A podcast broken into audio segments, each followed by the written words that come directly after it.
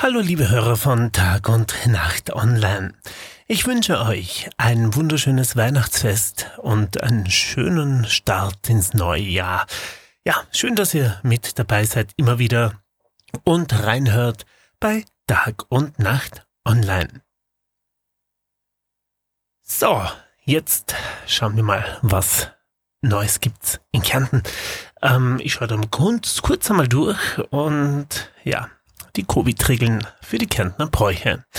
Das Land hat am Donnerstag die Regeln für das Schappen, Sternsingen und die Almhüttenvermietung bekannt gegeben. Auch hier geht es darum, die Ansteckungsgefahren möglichst klein zu halten. Es gilt eine 2G-Nachweispflicht. Die bevorstehende Omikron-Welle hat auch Auswirkungen auf Wintersportbewerbe. Sternsingen, da gibt es Ausnahme für die Ausgangsbeschränkung. Etwas anderes ist es beim Sternsingen rund um die Heiligen Drei Könige.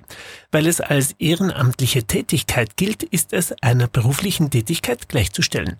Somit gilt für die Sternsinger und deren Begleitpersonen eine 3G-Nachweispflicht.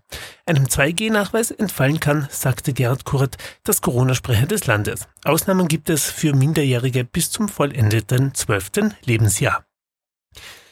Ja, so ist es. Und Omikron ist in aller Munde und natürlich alles wird wieder verschärft.